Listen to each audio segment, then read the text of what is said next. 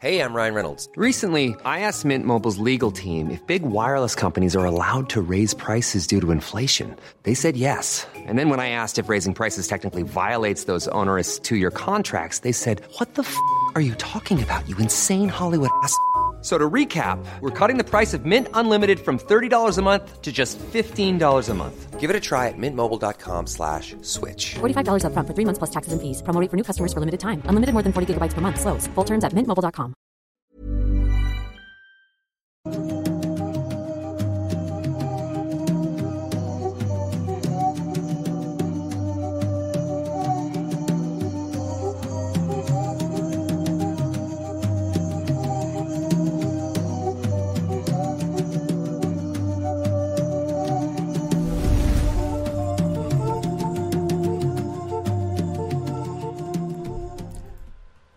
¿qué tal? ¿Cómo están? Bienvenidos a otra noche, otro viernes de Noctámbulos. Mi nombre es Emanuel Morales, me acompaña como siempre mi compañero y amigo co-host Kevin García. ¿Cómo estás, Kevin? Pensé que es el cojo feliz o una No, así. co-host. El co-host, sí, sí, sí. De hecho, sí lo tengo en mi Twitter, fíjate. Soy co-host Co-host. de dos podcasts. Pero bueno, sí, estoy muy feliz, muy contento en esta noche de viernes. Porque ahora, después de dos semanas, estamos ahora sí completamente en vivo a través de YouTube. Sí. Gracias a los que nos están acompañando ya en los comentarios o en Twitter con el hashtag Noctambulos Podcast o a través de Instagram etiquetándonos ahí en las stories, que también se agradece un montón. Que tengo varias cosas que comentar referente a, eso de las stories. Pero es que eso ahorita. Primero nada más agradecer que estén por acá con nosotros. Gracias a nuestros eh, queridísimos mods que están en el chat ahí asegurándose de que todo esté bonito bajo control y pues quitando spam y otras cositas. Y pues nada, este, acompáñenos. Ojalá que les gusten los temas del día de hoy. Un saludote a la gente que nos escucha a través de Spotify, Amazon Music, Amazon Podcast, perdón. Amazon... Sí, es diferente Amazon Music y Amazon Podcast, ¿no? No sé, fíjate. Creo que no, ¿eh? Yo, yo me acuerdo que Sí. cuando buscaba los links era Amazon Music. Bueno, por Amazon, por Apple, por Deezer. la- Deezer las diferentes O todas plataformas. las que nos están pirateando. que sí, también. Y gracias a los que nos están viendo en vivo y también a los que nos ven a través de YouTube en video, pero eh, pues ya en la versión grabada guardada. Si nos están viendo en video, están viendo que traemos estas hermosas playeritas que nos regalaron en la, en Ah, la sí, mole, la última mole en la que fuimos. Eh, muchísimas gracias, ahí está. Muchas Este, gracias. Habíamos prometido que las íbamos a usar en un Noctámbulos porque precisamente esta chica nos dijo, oigan, yo soy muy fan de Noctámbulos y por favor, Sí. este, ahí está, ¿no? Y les le prometimos, pero por una u otra razón no nos poníamos de acuerdo, entonces ahora de sí. hecho, tengo las cosas para adornar aquí en mi casa y siempre olvido traerlas. O sea, el- siempre hasta, el último momento. Para los que nos escuchan nada más en audio, tiene un par de episodios que ya el chat no está en medio de la pantalla. O sea, sí, sí hay un chat aquí abajito, pero ya dejamos que se vea un poco más de lo que tenemos aquí. Y tenemos un peluchito del Dr. Simi con mi mascarita y el de Manuel es el que se quedó ya. Y se quedó en casa de Manuel porque Manuel se llevó la caja con todas las cosas eh, de Eh, regalo. Sí, porque que aquí tenías dieron. como muy poco espacio. Sí, pues tenemos muy poco espacio en esta oficina, cuarto. Entonces, Eh, por eso. entonces sí, pero bueno, ya lo vamos a hacer próximamente, como que ahorita pues lo de la playera fue un detalle que nos encantó y queríamos aquí como mostrarlo o comentarlo. Muy bien. Ahora, fíjate, bueno, no sé qué vas a decir tú, pero yo iba a comentar lo de no, in- in- Instagram. Ajá. Nos estuvieron etiquetando mucho en Instagram en estos días, gracias a que Spotify sacó su eh, resumen del año. Sí. Y gracias porque hubo mucha gente que a través de Spotify eh, nos tienen como uno de sus top eh, de podcast. No necesariamente todos en el número uno, había unos en los que estábamos en el uno, otros no, pero no importa. Ahí compartiendo lugar con, en su- con colegas bien chidos. Sí, entonces, sí, sí, ahí se me daba mucho gusto ver ahí esos tops a, otros, a otras cosas de terror. Y bueno, sí, les digo, en algunos estamos en primero, en algunos no, pero lo importante es que aparecemos ahí, se los agradecemos mucho porque nos están ahí compartiendo, etiquetando. Y de verdad que es un, un gesto muy bonito. Y gracias, gracias a todos los que anduvieron haciendo ahí. Gracias tanto en. Octámbulos como en Historias del Mundo Creepy. Nos estuvieron etiquetando un montón. Se los agradecemos. Lo que yo iba a decir es que antes de comenzar este episodio, a diferencia de los anteriores, este está completamente en vivo. Estamos transmitiendo De los en dos vivo. anteriores, nada más. A diferencia de los dos anteriores. Sí, no, la gente... ¿Qué? Sí. Nunca fue en siempre, vivo. siempre fue, siempre fue... No, no, no. Este, los dos anteriores habían sido grabados porque fue mi cumpleaños, luego fue tu cumpleaños. Y bueno, se, tuvimos que grabar en lugar de hacerlo en vivo. Pero... Pues en, es- en el episodio anterior leímos superchats del episodio anterior a ese y en este vamos a tener que leer superchats pues de este último episodio porque que- no podíamos responderlos. De una vez, ¿no? Del- lo hacemos antes de empezar el episodio. Va, va, pues miren, a- a- empezando ya, vamos este, a agradecerle a Román J que nos envió dos dólares y dice específicamente, señor, no hay cobre, ten para una hamburguesa al vapor. Ay, qué rico unas hamburguesas Para al ti, vapor. que puse a alcanzar perfectamente con dos dólares, así que, Es término regional ¿de qué región? eh, norte de Nueva York. Yo soy de Utica y nunca escuché el término hamburguesas al No, vapor. no, no de Útica, es de Albany. Oye, porque si no vamos a aventar todo el pinche episodio aquí. El que sigue, va, si quieres leerlo. Muy bien, pues muchas gracias a Joel Álvarez que nos manda dos dólares y dice, jaja, ni modo, llegué tarde otra vez, saludos.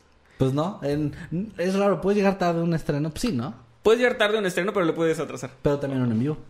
Bueno, es cierto, sí. Sí, no, Joel tiene razón. Saludos, Joel. Saludos. Y gracias a Abiugal DCR que se unió como habitante onírico, pero más bien se está... Gracias, Avi. Está ah, como uniéndose de nuevo porque tiene su, su insignia ya de varios meses, así que muchas gracias, Avi. Un abrazo, que estés de lo mejor. Gracias a Víctor Ryan Alarcón también que nos manda 65 pesos y un emoji ahí como de un joystick. un- Es como un este... oh, está muy bonito, ¿no lo había es un controlito ahí como de... De videojuego, ¿no? de Pero clásico. Ajá. Está muy cool. Muchas y gracias, como, Víctor. como sonrojado, ¿no? Sí, con carita. Es, es antropomórfico. Gracias. Eh, de nuevo, a Abiugalde nos mandó un super chat de mil eh, colones costarricenses. Y dice, por fin los pude ver en vivo. Besitos desde Costa Rica. Un abrazo, Avi. Muchas gracias. Eh, no estábamos en vivo.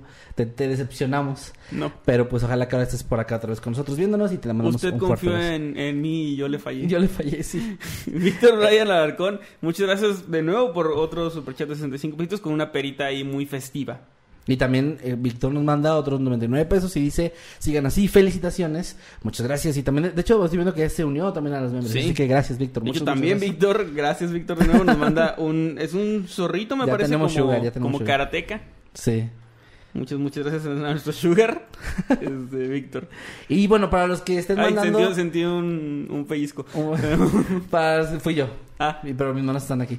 Eh, para los que ya están mandando superchats o vayan a mandar superchats, les recordamos, los leemos. Ah, esa es una excepción porque fueron del episodio pasado, pero los leemos ahorita entre los temas que vamos a traer, que les vamos a relatar. Y luego al final también, si surgen algunos otros más, también vamos a estar leyendo sus tweets, como dije al inicio, con el hashtag Noctámbulos Podcast que aparece aquí en la esquina superior de la pantalla, por si quieren compartirnos alguna opinión, un dato extra, memes o lo que ustedes quieran. Y por último, y ese también es algo muy lindo que luego hacen, nos pueden etiquetar ya sea en Twitter o en Instagram diciéndonos qué están haciendo mientras están viendo el episodio de hoy, Sí. porque ya me sorprendió lo que la gente hace cuando mientras nos está sí, escuchando, ¿eh? eh, bien evidencia fotográfica a menos que sea no family friendly. eh, en ese caso. Pues en no. Twitter no hay pedo, pero mm, Bueno, pero no vamos a retuitear. no, porque sigue siendo un programa familiar. Sí, porque a pesar de las tenemos público familiar. Hay desmembramientos así, pero no desnudos. Somos como la No. televisión, güey.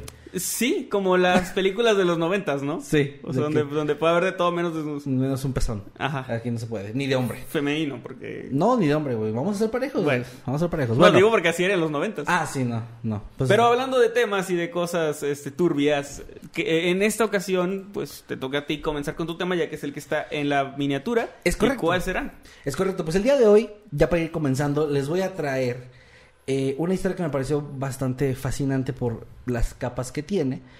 Y es que de verdad es un tema campechano, tiene de todo. Está muy interesante.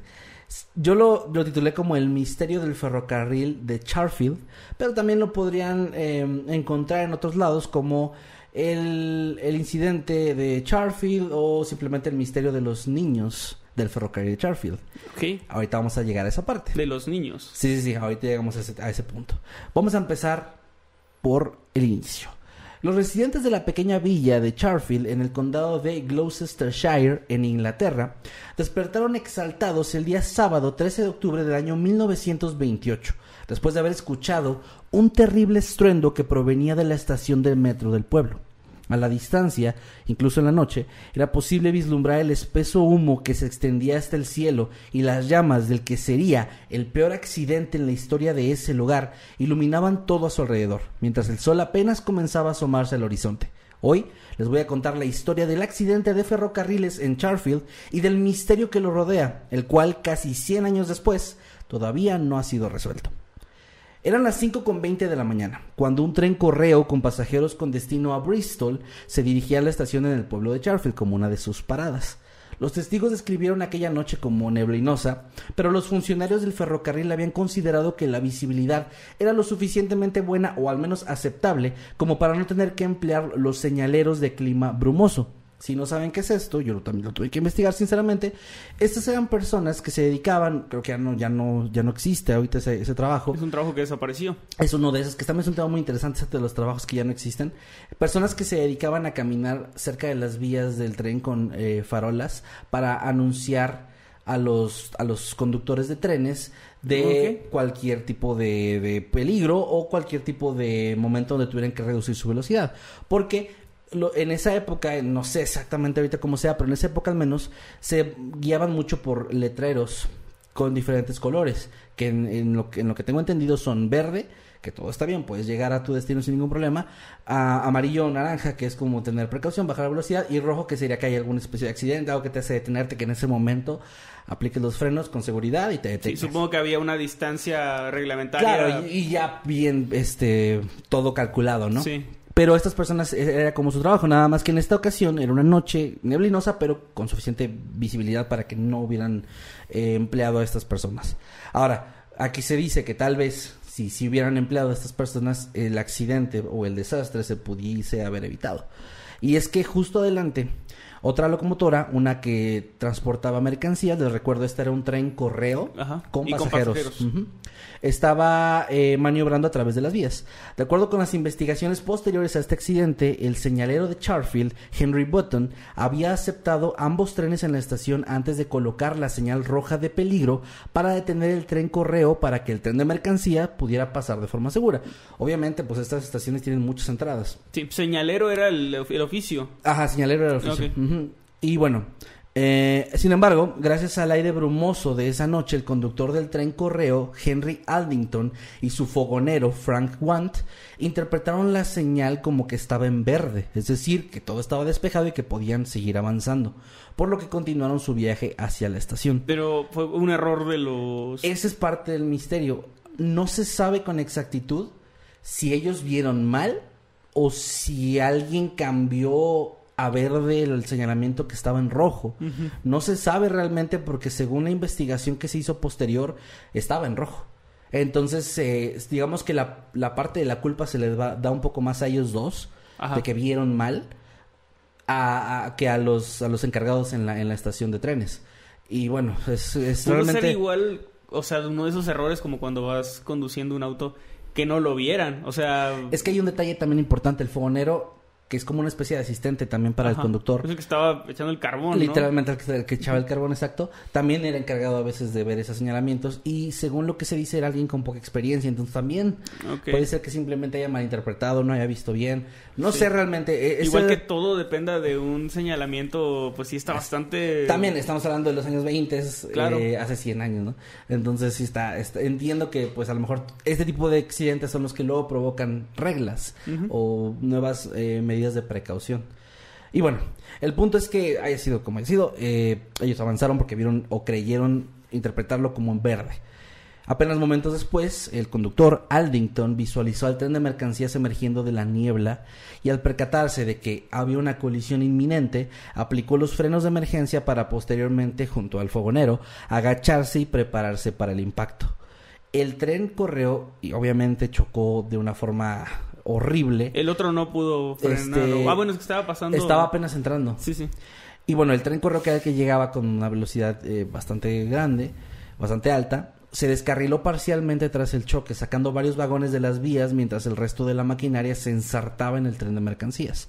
Finalmente, el tren correo golpeó a un tercer ferrocarril que se encontraba vacío y estacionado en, en la estación también. Desafortunadamente, el tren correo utilizaba gas para iluminar sus compartimentos y los cilindros de este se encontraban instalados debajo de los vagones frontales, por lo que el gas se encendió durante la colisión, provocando así un incendio cuyas llamas crecieron tanto y tan rápido que eran visibles a kilómetros de distancia de- del impacto.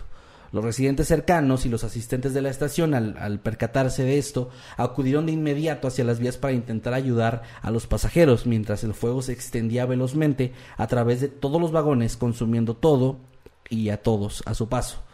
A pesar del enorme esfuerzo de todos los presentes, hubo 16 personas que no lograron escapar a tiempo de las llamas y perdieron la vida entre llantos, gritos y súplicas que se quedarían impregnadas en la memoria de todos los presentes, incluyendo a los pasajeros que sobrevivieron. De hecho, hubo varias anécdotas de personas, de sobrevivientes, que tenían como muy marcado el, el que tuvieron que escapar mientras intentaban ayudar a alguien más, pero el fuego los alcanzaba y tuvieron que dejarlos Sí. morir mientras pedían ayuda, ¿no? Luego pasa eso del... eh, Culpa del síndrome, sobre- síndrome del sobreviviente algo así se Sí, llama. que, es- que, es- ajá, que sienten culpa por sobrevivir. Sí. Sí, sí, totalmente. Entonces, bueno, se cree en la investigación que algunas personas sí fallecieron en, al impacto de los dos trenes. Pero de acuerdo a lo que se, se, se revisó, la mayoría realmente sí murieron por, por el fuego, es decir, tenían heridas, pero es estas peor, no hubieran creo, sido ¿no? mortales. Sí, es creo que es mucho peor morir eh, incendia calcinado que, que por un impacto. Que Sí, te- O sea, si alguien iba dormido y de repente un impacto en segundos, no sé, un golpe en la cabeza, probablemente ni se dio cuenta de, de lo que pasó. O muy poco, ¿no? Es como un sufrimiento muy breve.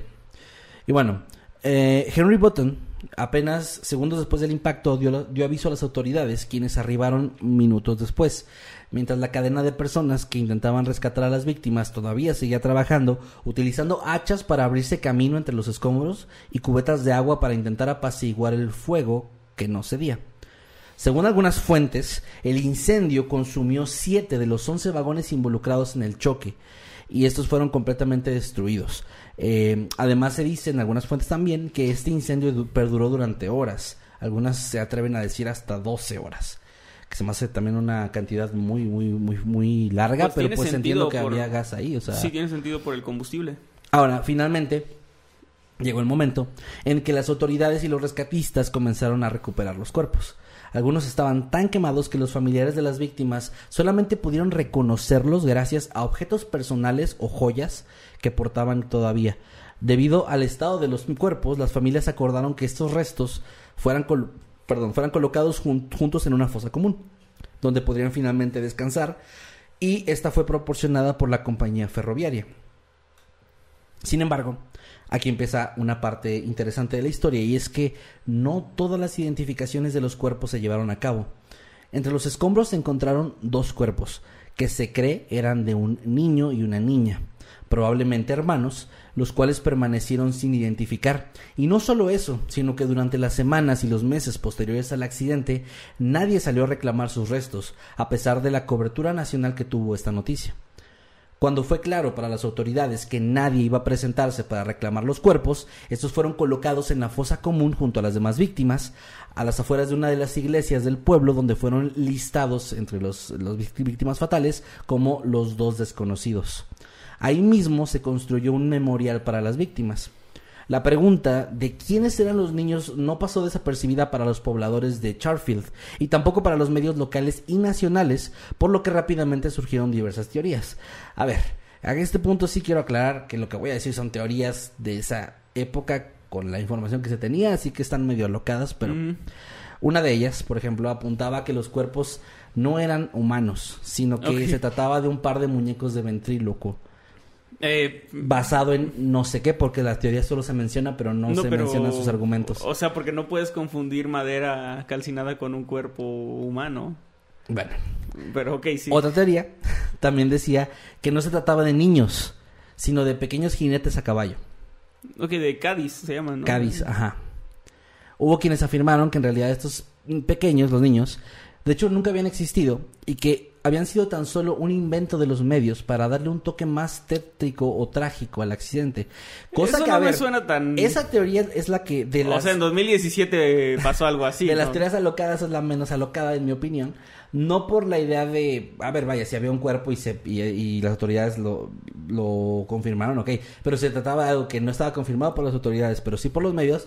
Como tú Sí. mencionaste, en 2017 aquí en México hubo un caso muy similar. Y en el, Y en el terre- 85. en el que, para los que no estén entrados, hubo un terremoto en ese año aquí en México donde supuestamente había una niña atrapada que después empezó a haber mucho... Hubo Una cobertura... Una cobertura exagerada sí. donde después eh, el ejército y, la- y- y otras autoridades y algunos medios ya estaban contradiciendo en, en que si existía esta niña o no.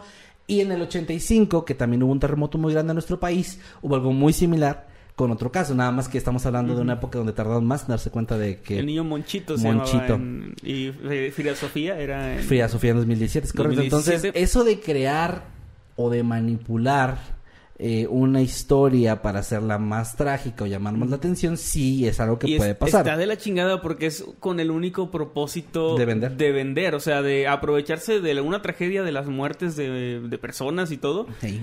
Para que la gente esté al pendiente y, y, ten- y tengas rating. Que se me hizo algo muy... Que tampoco son moralmente superiores, pero se me hizo algo muy gracioso.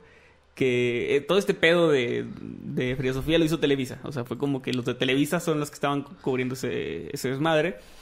Y en TV Azteca estaban como burlándose de eso, ¿no? Tratando de, sí. Y pasaron el capítulo de Los Simpson de varias veces, dicen, no sé si fue así. No sé, la verdad no que sé. lo pasaron como que seguido, el capítulo este donde Bart supuestamente cae a un pozo, pero es una es un walkie-talkie, bueno, como un radio que El- le había regalado Homero. Lo de Timmy O'Toole. Timmy O'Toole, ajá, que es, es básicamente eso, o sea, como de un niño que no existe, ¿no? Como que, y que genera una... O sea, que había gente aprovechándose de eso alrededor del pozo y vendiendo mercancía de Timmy O'Toole, o sea, eh, eh, se me hizo muy bonito ese detalle de los de TV Azteca, pero repito, tampoco los hace moralmente superiores. Ah, porque- claro que no. Porque solo era por chingar a la competencia, Sí. no porque No, no, les importaba no por mucho. hacer lo correcto. No porque les importaba mucho la verdad, o sea... Sí, pero A- bueno. a- Antes sí me, sí me imagino un ejecutivo de Azteca de que malta nos ganaron el... Nos ganaron Sí. el monchito de ahora.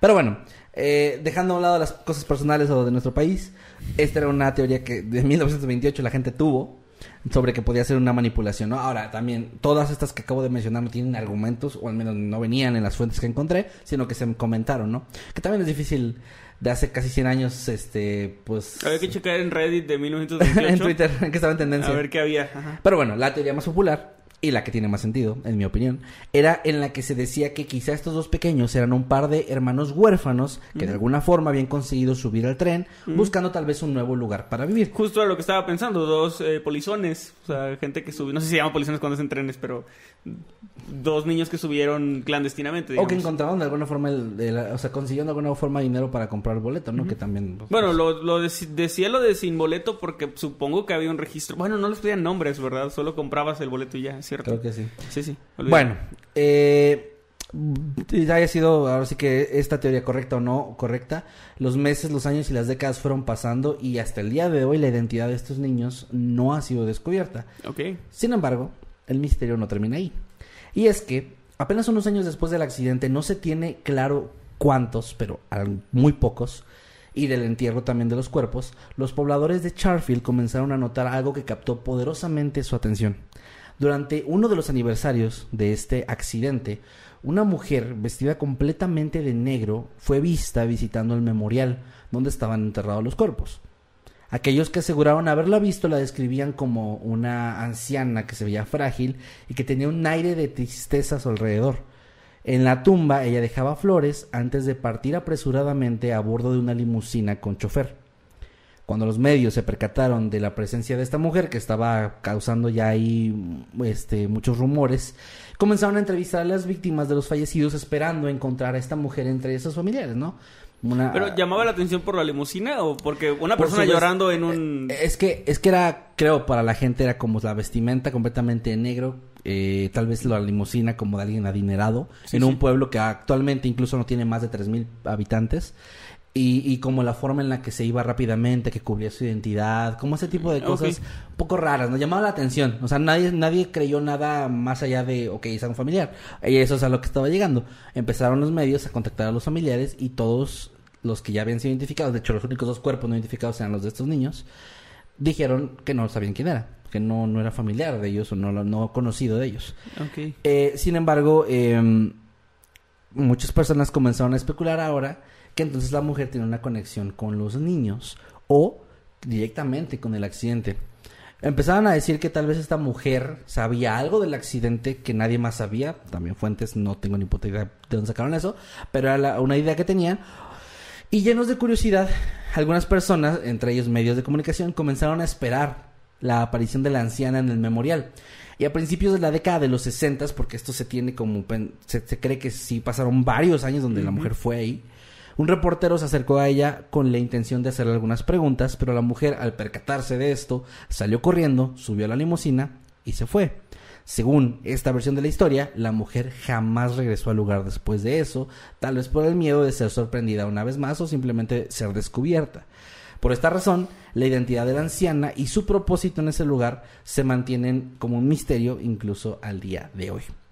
Ahora, a raíz de toda esta historia del accidente, de los niños, etcétera, se, se creó una leyenda que actualmente sigue vigente en Charfield, la gente la cuenta, en la que se dice que en una zona circundante al accidente en la estación de metro, múltiples testigos han presenciado a través de los años extraños avistamientos de un par de niños pequeños que de un momento a otro se desvanecen en el aire. Esto ha sido visto por eh, personas como em, pasajeros, conductores, trabajadores del lugar, etcétera, ¿no?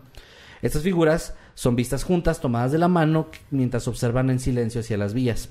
Los lugareños creen que se trata del alma en pena de estos dos niños, que se encuentran todavía esperando pacientemente el día en que alguien los identifique para así finalmente poder descansar en paz. Sí, cosa que es muy difícil porque entre más tiempo pasa es pues sumamente com- complicado. Ya 100 años ahorita para este punto es demasiado, demasiado, demasiado difícil. Ahora, a lo largo de los años, este desastre ferroviario ha sido tema de muchas, eh, muchas películas y algunos libros, como por ejemplo la novela Something Hidden de Nick Blackstock, en la que él recrea la historia de los niños ya como algo ficticio. Y muchos creen que de hecho esta versión de él es la que está más acercada, más cerca, perdón, de lo que es la realidad, porque ahí menciona esta teoría de que eran huérfanos que estaban escapando, etcétera, y que la mujer sabía algo del accidente que las demás personas no, y que tenía como una especie de culpa. Ahora, tal vez se preguntarán, bueno, lo de la mujer no está tan raro, ¿no? O sea, ¿por, por qué se lo tomaron tan, como algo tan importante? Creo que en gran parte es porque eh, este caso tuvo una repercusión legal al chofer y al fogonero los llevaron a, a juicio y los estaban acusando de... ¿Los sobrevivieron? Los... Sí sobrevivieron, ellos sí Ah, sobrevivieron. wow, porque estaban hasta enfrente. Yo, yo asumí que habían muerto. Pues no, es que si recuerdas lo, como te lo conté, el, el, al impactar el, el- los vagones frontales como que se, se, descarrilaron. y cayeron, pues sobrevivieron. Entonces, bueno, el punto es que ellos fueron cul- culpados porque decían que había sido un error de ellos. O sea, se- después de la investigación donde se decía que si había estado la señal de aviso, como que se le quitó la, se le- les lindó la responsabilidad de los encargados este, en la Sí, estación. los y era más como, ajá, y era más ahora un tema de que el chofer y él habían cometido un error humano, pero primero se les estaba acusando pues de asesinato, eh, homicidio involuntario. Pero el caso mm, muy rápidamente se, se, se cerró en que no, que eran como que había sido un error y ya, pero los dejaron libres, o sea, se le quitaron los cargos.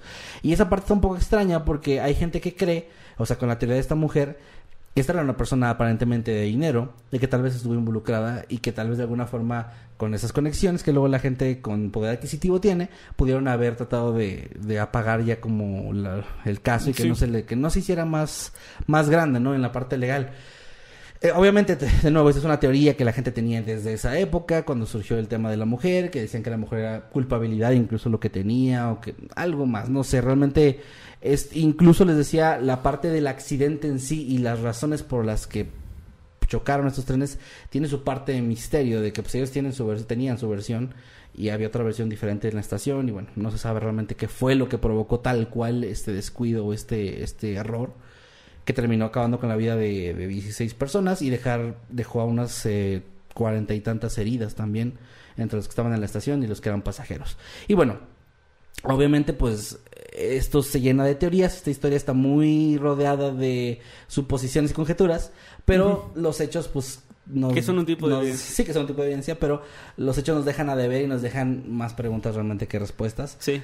Y ah, repito, eh, el caso lo elegí, me gustó porque a pesar de que me- se me hacía un poco corto, se me hacía muy interesante que fuera como un desastre muy, muy impactante, con una parte sobrenatural, con la leyenda de los niños y aparte de la mujer que también es un misterio ahí como de la vida real que también quién sabe qué pedo, ¿no? Porque a lo mejor la mujer no tiene nada que ver, pero es raro que alguien Sí, es esté extraño. yendo ahí como año con año y luego cuando sea confrontada desaparezca para siempre, que también es como, ok, quién sabe qué onda con eso. Pero no sé si tú tienes alguna teoría adicional de las que he comentado. Pues a- adicional, no, yo, yo me voy, desde el principio estaba pensando que probablemente, pues sí, eran niños que Pero a ver, subieron al tren. vámonos por partes. Del accidente. Ajá. ¿Tú qué crees que provocó, en lo que, con lo que datos que te di, qué crees que haya sido el problema? Se- a mí se me hace más, pero es que las dos son igual de posibles probablemente. Tanto que la señal haya estado mal colocada, o sea, que estuviera en verde, como que el fogonero lo viera mal. O sea, cualquiera de esas dos pudo ser. Es, es equivalente al...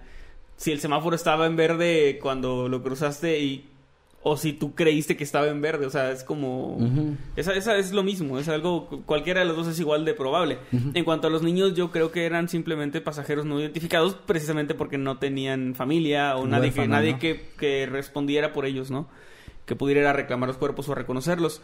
Lo de la señora es un poco más complicado, Sí. Lo de la señora, yo Puede ser no cosas, creo ¿no? que fuera por los niños. O sea, yo creo que sí pudiera tener algo que ver con el accidente, Accidente.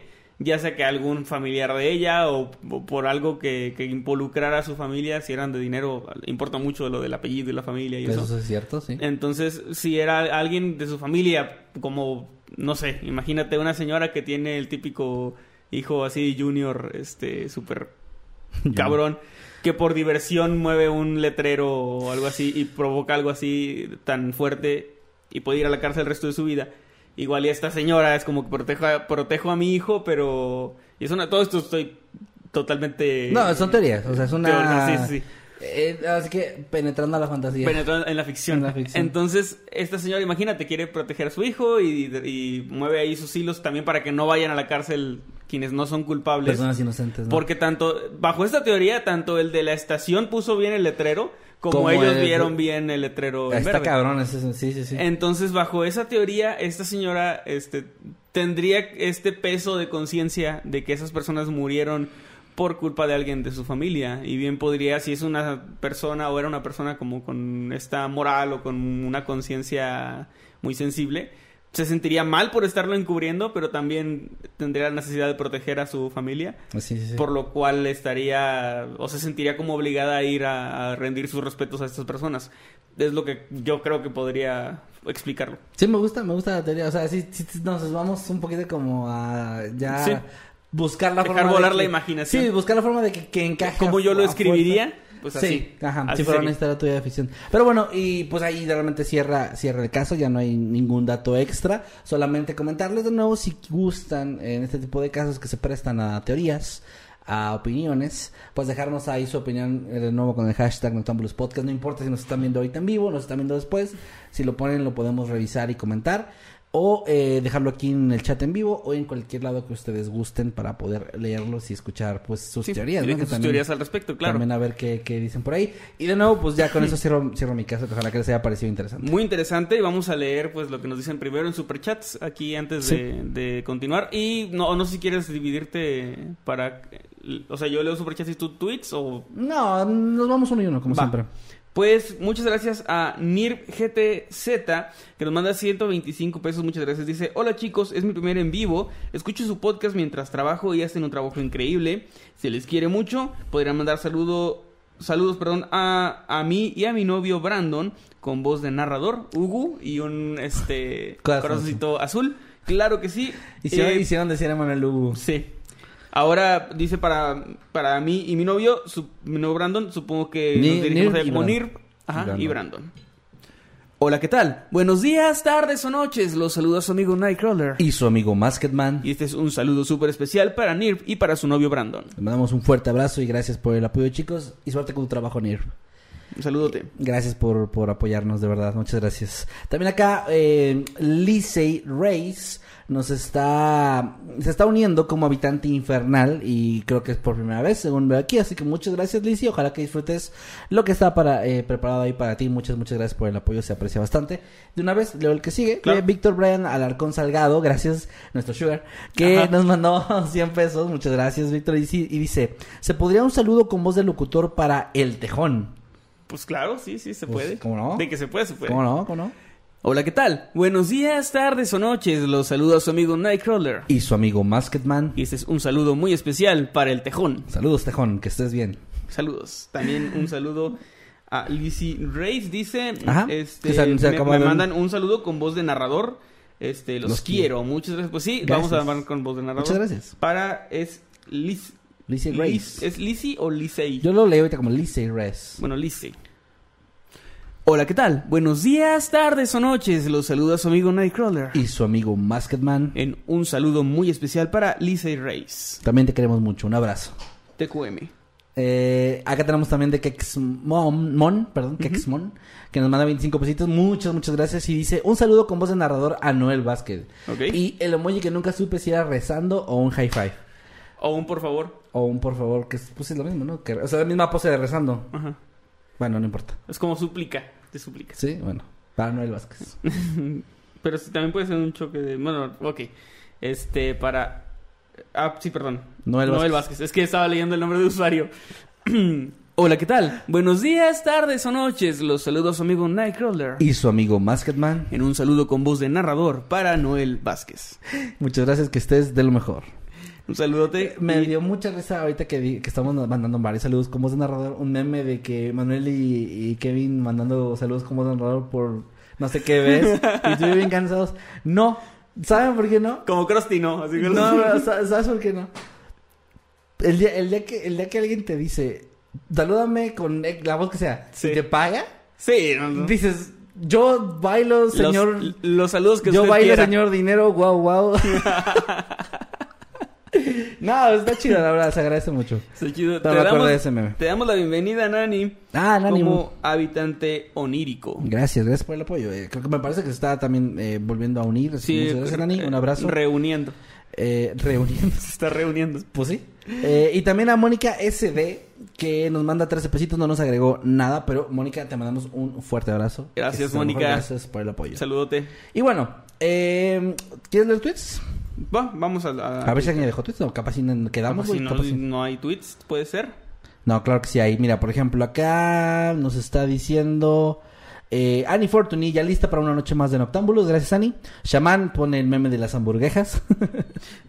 Muy bien. Eh, Shuki Cookie dice, lo sigo desde que iba iniciando la prepa y ahora estoy en un a un semestre de graduarme como veterinaria. Ay, qué bonita profesión. qué padre. Podrían enviarle un saludo a mi hermano Héctor, está pasando por un momento difícil. Él y mi hermana Luisa también son fans del canal. Por supuesto que sí. Eh, Un saludo a Héctor y a Luisa. Un saludote y pues van a ver que todo va a estar mucho mejor. Todo va a estar mejor, ustedes tranquilos. Eh, ahora sí que como dice el meme este del Fede Lobo, pero que es un gran meme en el buen sentido, todo va a estar bien al final y si todavía no está bien, todavía no es el final. Así que un abracito. que Mariana, un saludote porque está tomando mate y cociendo. Ah, qué cool. También a Max Tsuki que me- nos está mandando una captura de que nos está viendo por ahí. Dice, justo a tiempo ya que el lunes es mi cumpleaños. Feliz cumpleaños adelantado, Max.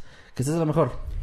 Muy, muy feliz cumpleaños. También dice aquí trabajando por, ¿qué? Por el salario más mínimo, escuchándolos. Gracias, un Gran saludo a todos. Mundo, Mundo Crips se Mundo llama. Crips, gracias a Mundo Crips, saluditos. Y no, es una panadería, me parece. No, una No, no pizzería. sé qué es una es. pizzería, ya vi. Sadia dice, saludos desde Panamá. ¿Me pueden mandar saludo a nombre de Zuleimi con voz de narrador? ¿Cómo no? Claro que sí. Hola, ¿qué tal? Buenos días, tardes o noches. Los saludo a su amigo Nightcrawler. Y su amigo Masketman. Hice un saludo con voz de narrador para Zuley. Saludos hasta Panamá. Saludote. Eh, bueno, ahorita leemos más, ¿te parece? Va. Ahorita mientras nos van dejando este sus tweets o sus comentarios para ver también si quieren alguna teoría, ahí vamos viendo. Muy bien. Y pasamos con el tema del señor Manuel. ¿Qué nos Así es. ¿Qué nos? Eh, pues mira, hoy no hablamos de coincidencias extrañas, sin embargo acaba de ocurrir una coincidencia extraña. Cabe aclarar nada más que hoy por primera vez en varias semanas no me dijiste nada de tu tema. Nada, no sabes nada de mi tema. Nada, este, porque ni siquiera está en la miniatura, ahora te tocó el mío. No, yo hice la miniatura en esta ocasión, tú me dijiste tu tema, o sea, no, no me platicaste de qué trata, nunca hacemos eso, pero me dijiste cómo se llamaba y me pasaste pues la imagen, ¿no? Sí. Sin embargo, yo no te dije nada y estabas justo mencionando a los señaleros, que es un trabajo que ya no existe, dices que es un tema muy interesante, pues hoy les traigo Nice. 10 10 trabajos que ya no existen. Ah, no mames, neta. Sí, sí, justamente Wow. voy a hablarles Ah, de... pareciera que estás fingido, pero no es, se lo juro. No, no, no, para nada, no, tú no sabías, No, no, este, pero me pareció una coincidencia muy, muy interesante, muy extraña. 10 trabajos que ya no existen. Es que sí, me puse a pensar, hace, hace no mucho estaba pensando en trabajos que van a desaparecer pronto. No recuerdo cómo ¿No hablamos surgió eso. sin máscaras de eso alguna vez? Probablemente sí. Pero estaba Saludos, por pensando... cierto, que por ahí alguien nos compartió su Spotify rap. Que, Sí, que sin sigue máscaras estaba en su escuchando. top. Yo, what the fuck. Sigue escuchando sin máscaras. Qué chingón, Cuando ya gracias, no lo hemos gracias. actualizado en no sé cuánto tiempo. Perdón, te interrumpí. Continúa, continúa. Eh, bueno, el punto es que este pensamiento de, de, pues, cosas que podrían desaparecer, me parece que era por las inteligencias artificiales, que estaba todo este asunto de que tal vez los diseñadores gráficos van a desaparecer. Yo creo que más bien se volvió una herramienta y no tanto, no tanto una sustitución. Pero me puse a pensar, pues, en cuántos trabajos ya no existen. Y, y precisamente porque dejan muchas veces de ser, pues, de ser necesarios. O sea, si tú eres alguien que repara máquinas a vapor, pues, inevitablemente con el paso del tiempo y la tecnología, Ya, pues, no ya no hay vas... ninguna, ya no hay ningún tren Bueno, que... hay, pero no es... O sea, no, no sería un negocio el repararlas. Ah, bueno, porque sí. no... Eh, por ejemplo, no sé, sigue existiendo, siguen existiendo cosas como lo- los cassettes de música, ¿no? Hay, gen- hay un mercado, hay gente que los compra, pero pues ya no, ya no conviene tener una fábrica de, de, un- De de cassettes. cassettes así como a nivel internacional, ¿no? Como, como en las mejores épocas. Pero hoy les voy a hablar de algunas de estas profesiones que incluso unas me llama mucho la atención, que no es que no supiera que ya no existían, sino que más bien en mi, en mi inconsciente, yo creo que en el inconsciente colectivo, siguen muy presentes por la cultura popular, por las películas, porque, por chistes incluso, por frases, por dichos, que, que a veces nos olvidamos de que ya no existen como tal. Y ojo, cuando digo que ya no existen, me refiero a que ya no son oficios comunes, porque no dudo que a lo mejor hay algún lugar donde existe todavía Sí, sí, sí, sí. Este, alguna persona que se dedique a esto, ¿no? Pero no es un trabajo común, no te vas a encontrar fácilmente a una persona que trabaje de esto o que tenga un familiar o que su papá, su mamá, pues se dediquen a esto. Y empezamos, el primero que les traigo es la operadora telefónica. Que Ah, claro. en, las, en las películas y series probablemente en las más antiguas habrán escuchado esto de hola operadora, Sí. comuníqueme con tal persona. Hay una canción.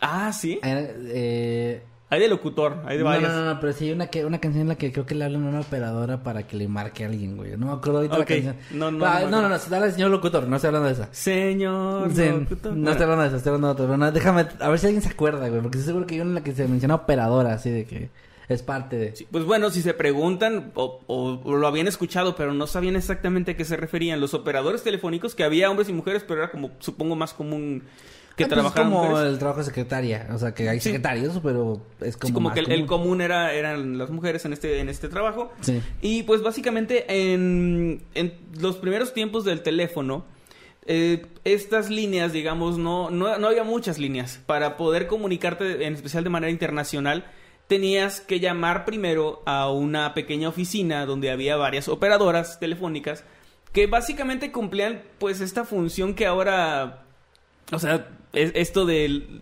su marcación es incorrecta o la, el número de teléfono al que marca está ocupado, pues era una persona tal cual la que te lo decía, ¿no? O sea, e- él, ella se daba cuenta de esto y lo que tenían que hacer era a través de clavijas, imagínense algo muy parecido a los cables para guitarra, pues tenían que comunicar una con otra para conectarlo, ya que no había muchas líneas, o sea, no había manera de tener como miles de líneas conectadas todo el tiempo para como una red, ¿no? Para, Sí. para poder comunicarte. Y esto hacía pues que tú llamaras a esta oficina y le dijeras, me quiero comunicar con el señor Kevin García, que había un directorio con tu nombre y, Pues como y el la lugar. sección, ama- la guía amarilla, ¿no? Sí, que también ya no existen, supongo, los que repartían estas guías, ¿no? Pues sí, todavía creo que hace un par de años vi en la casa de alguien y le Sí. pregunté y me dijo que, que pues siguen llegando. Pero ¿por qué creo no? que lo hacen como por correo, o sea, creo Supongo. el, el, el, correo, el, el cartero. Sí, bueno, de hecho el cartero tal cual sigue existiendo, pero ha cambiado muchísimo. Ya no es el típico señor en su bicicleta o en su moto que llevaba ¿Cómo las no? cartas.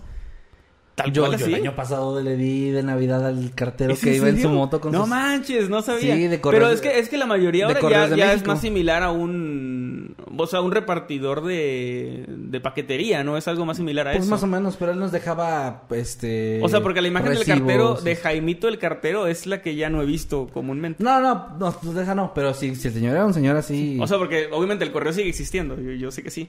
El correo físico sigue ¿Sabes que existiendo. ahorita como lo mencionas tal cual con de que en su moto sí, sí? Sí, bueno, no, a mí no me, a mí no me ha tocado. Pero bueno, el, el punto es que este oficio fue desapareciendo paulatinamente después de los años 70 por ahí todavía era, era común. Eh, pero fue desapareciendo por el avance de la tecnología. Llegaron los satélites, llegaron pues el cableado telefónico de mayor cobertura, digamos. Sí. Y pues poco a poco fue desapareciendo hasta que ahora pues ya puedes, ya, ya la gente casi ni marca por teléfono tal cual. Este, es más común comunicarte por mensaje, ¿no? Las llamadas se vuelven algo mucho más formal, algo como más de trabajo. Claro. Y- Que un operador telefónico actualmente ya es más como de servicios de emergencia, ¿no? Que siguen existiendo. Sí, por ejemplo, sigue existiendo pues las, las operadoras en el sentido de que te, para ciertos servicios que ya se convierten más en, pues sí, asistentes telefónicos, no Pero sé ¿a poco se ya no existe? Es que me acuerdo que había un número al que marcabas, o sea, como un número, un cero o algo así, Ajá. y te atendía un operador, o sea, ya eso ya... no. Pero para llamar a otra persona o... Sí, güey, o sea, yo recuerdo que eso fue hace que 10, 15 años que todavía lo, Lo existía. o sea, Lo desconozco, pero yo llegué cuando no tenía despertador en algún momento de mi vida. Ah, sí. Llegué a llamar para que me marcaran a cierta hora yo y, nunca lo y hice. me despertaran. Nunca lo hice, pero sí sabía que existía. O sea, sí, unas dos veces lle- llegué a utilizarlo. Desconozco ese servicio sigue existiendo. Pero las operadoras telefónicas como tal, así como... Sí, como era, eso de los a, cables, manera masiva, y eso ya, ya no existe. no, ya no. Y, y, pues bueno, esta es la, la primera. Ahora, eh, este no, me, no, no lo conocía yo, o sea, sí lo había visto, pero no sabía que era tal gran oficio, que es el ascensorista. Ah, claro. Los ascensoristas... Pues es lo de hotel, son- ¿no? O sí, sea, pero por ejemplo, ahorita todavía debe haber un hotel muy elegante donde hay una persona que, sí. que se encarga lo de que eso. tú decías. O sea, claro que existe. Sí, pero- existe, pero no es la misma función que cumplían. porque los eh, ascensores actuales son automáticos? Tú oprimes el número de No piso. es cierto. En aquel momento, los ascensoristas se encargaban No es de- cierto. No, no, no así, pero se encargaban de abrir las puertas, No mames, eso no sabía. de contar cuántas personas había, que no se pasaran del peso de... O sea, del número de personas que, que soportaba y todo eso. Después cerraban la puerta y preguntaban a qué piso ibas. Para y, la- y no oprimían un botón. Había una palanca Ajá. que si la jalabas, o sea, cierto, iba, sub- subiendo y era algo súper delicado, o sea, por eso no podía una persona operarlo. Claro, tenías claro. que tener entrenamiento porque era un movimiento delicado porque tenías que calcular el momento donde ya estabas ahí para detenerlo y luego abrir la puerta. Y si alguien lo jalaba como muy fuerte o lo empujaba muy fuerte, eh, ibas, podías caer, o sea, podía el ascensor... Era un trabajo importante. Sí, era muy importante y tenías que tener un entrenamiento, eh, o sea, previo, tenías que tener el conocimiento de cómo hacerlo. Vaya, ok, ok, ok. eso es Pero no una- ibas a comentar algo. No, es que iba a decir nada para los de Spotify. Como estábamos haciendo eh, con las manos movimientos, abrir las puertas, para los que nos están escuchando en, en audio, Emanuel hizo un movimiento de como... Sí, como una ruedita. Una ruedita así con una, con una manija, ¿no? ¿no? No así de abrir las puertas como de otra forma, por si no sabían, como yo, que eso existía. Por cierto, hay una película donde Cantinflas hace de un ascensorista. Es cierto, sí, sí, sí. Y- Pero ahí es el ballet, ¿no? ¿Es ballet de él? algo así? No, no la he visto, solo me encontré con el dato curioso No, no estoy seguro. que se llamaba eh, Sube y baja el ascensorista. Do- doy un dato curioso que me van a funar. A ver. No me gustan las películas de Cantinflas. No, a mí sí, eh. O por sea, eso no las... O sea, ubico lo que es cultura general de Cantinflas, pero nunca he visto una película completa de él porque me desesperaban sus películas. Fíjate que No yo, a mí sí me daban risa algunas, no las he visto todas, pero sí, sí me O daban. sea, no, él me cae muy bien. O sea, él como personaje me cae bien Cantinflas, pero no sé, esas películas no me... Las, cuando era niño y las estaban pasando en la mañana en, el- en la televisión, no me pegaban. O sea, y crecí, no me pegaban. Y veía a mi papá, por ejemplo, que se reía mucho y yo no. no sé por qué, pero bueno. ahí. No, no coincidía a lo mejor con tus gustos. El ascensorista, por cierto, ah, no pero, ah, solamente... pero pongan Dragon Ball. Sí. y- Ajá. sí, sí, sí. El ascensorista también hacía funciones de llevar maletas, de ayudar a los pasajeros, como resolver dudas. O sea, era una especie de botones, como les llaman, pero, pero que se encargaba del ascensor. Principalmente, pues en hoteles, creo que era donde podía haber como más auge, pero en cualquier edificio con, Había. con elevador, pues había con elevador mecánico, porque ya los automáticos, por ahí de mm, 1950 empiezan a aparecer los primeros eh, ascensores automáticos y pues este trabajo queda relegado hasta desaparecer. Entonces es algo, o sea, sí puede pasar que tu trabajo pues lo ocupe una máquina o básicamente seas reemplazado por la tecnología, que es lo que, lo que le ocurrió a los, a los ascensoristas. Y bueno, continuamos. No sé si tengas algún comentario hasta aquí. No, ya, ya, ya, ya con eso. Muy bien. En, en este me, me acordé mucho de, de Don Ramón, que tuvo muchos oficios. Entre ellos el de fotógrafo ambulante. Ah, Y es que como sabemos, pues ahora todo el mundo puede tomarse una fotografía a sí mismo con su teléfono, con el teléfono más económico, o sea, no necesitas ni siquiera comprarte una cámara, que eso me tocó a mí todavía, tener tu cámara digital aparte de un teléfono, porque los teléfonos tomaban fotos, pero eran Como esa foto noventera. de 2 megapíxeles. La foto noventera del tipo con un montón de aparatos, este, que ahora ya todo es en el celular, ¿no? Una grabadora, una, un radio, un teléfono, Sí. este, cámara, Todo junto. la ¿sí? linterna, que todo era aparte, o sea, todo, nada de eso iba junto.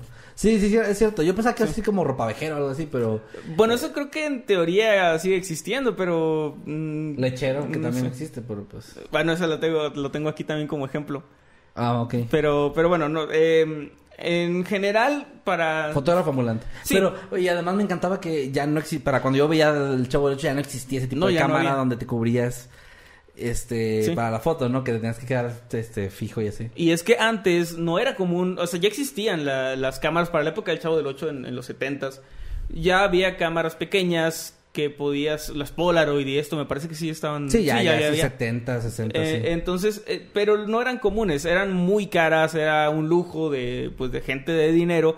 Entonces, para la población general, la manera de hacerte una foto familiar o de tomarte un retrato, pues era ir a la calle, en algún parque, en alguna plaza, con Sí. el fotógrafo ambulante, bien peinadito y arregladito con tu familia y que te tomaran la foto ahí. A, a veces muchos tenían este como escenografías, no escenografías tal cual, pero fondos, este, o, o su pared predilecta para, para tomar su foto y tenías que quedarte quieto un buen tiempo porque también eran personas que pues hacían in- la inversión de comprarse su cámara, pero muchas veces tampoco eran cámaras de pues de excelente calidad, no de gama alta ni nada de eso. Otro dato curioso, esa es la razón por la que en fotos antiguas la gente no sonreía. Exactamente, porque tenían que quedarse quietos mucho tiempo. Mucho tiempo, sí. Entonces, eh, si tú sonreías era muy cansado. O sea, De hecho, era- a todos nos ha pasado el que esté alguien te tomando una selfie o algo y que te quedas viendo unos segundos y luego Y ya te empieza a doler la es cara, incómodo y es incómodo además. O sea, si, te- si sonríes mucho rato así como forzado en la misma pose, te empieza a doler la cara, empieza- es incómodo. Por eso la típica foto así de los abuelos era este, Mis abuelos cuando se casaron así. sí, sí, con cara muy seria, ¿no? Este, mis papás también, pero ya en los 90, no entiendo que no, Bueno. era tu cumpleaños. Sí, sí, te casaron de mi cumpleaños 4. Sí. Bueno, este, pues era un oficio, no, no hay tanto que decir al respecto, simplemente eso es un, un oficio que obviamente desaparece cuando las cámaras se vuelven más accesibles, incluso antes de la llegada de los teléfonos, ya para los noventas, cuando era muy fácil comprarte una cámara desechable, que también, eso no lo tengo aquí, pero también pues el laboratorista revelador de fotos, pues es algo que ya no, La peli- ya no es película negocio, de eso. ¿te acuerdas? Con este... Con Robin Williams. que Sí. se obsesiona con... Está, Retrato, está muy buena esa película. ¿Retrato de una obsesión, ¿no es esa? Retratos de una obsesión. Ah, mira, está muy buena. Por. Este, pero ¿Qué es a mí, a mí todavía me tocó acompañar a mis papás a, Sí, sí. a Kodak, hacia Benavides. Era muy emocionante que te entregaran el, fo- el folder amarillo para y ver... Y, y, y ahí veía si alguna estaba movida. No, chingas, pero fíjate que, o sea, vaya, las cámaras de esa época aún así tenían buena calidad porque Muy buena. ahora actualmente con celular es muy común que te salgan muy movidas las imágenes y en esa Sí. época lo que pasaba era lo de que se veía el dedo o que alguna luz jodía el lente en ese momento y no se salía Sí. bien, pero había movimiento en las fotos a veces y se salía bien. o Tenía una buena obturación. una- Y, exactamente. de hecho, es que era, pues era, este, eh, ahora es digital, ¿no? Sí, Y, no, pues, y- la obturación, este, mecánica, no sé cómo decirlo. la, es- la ventaja de la película por sobre lo digital es que si tú tomaste una foto en el año 2000 con una de las primeras cámaras digitales, pues son píxeles y no hay manera de, re- de recuperarlo. Ahora Pero sí. si lo tienes en película y tienes la tecnología para escanear, es una, o sea, es una foto de altísima calidad que tú puedes tener en digital después como, o sea, el tamaño que tú Sí. quieras. Sí, me acuerdo que muy- se empezó a sentir por ahí 2004, 2005, que las fotos que me tomaba en la cámara digital que teníamos super X barata chafa eran muy de baja calidad. O sea, me como que, ah, qué Sí. horrible es esto. Pero, pero pues era como, bueno, pero La- puedo tomar un millón. La primera y vez el que yo vi una cámara digital fue cuando en la primaria, por ahí de tercero, nos tomaron la fotografía para la credencial. Y, y se me dice como, ah, no manches, trae una cámara como que no es de... Del que, futuro. trae, que trae pantallita así como chiquita. Ah, sí, sí, sí. sí. Eh, y la fotografía salió horrible. O Ah, sea, así súper pixelada y así muy, muy mal. Pero, pero pues bueno, es, ya no existen los Ya. fotógrafos ambulantes. Nada más para que sepan, ya los noctámbulos, es dos ancianos hablando. Hablan, sí, sí, es cierto.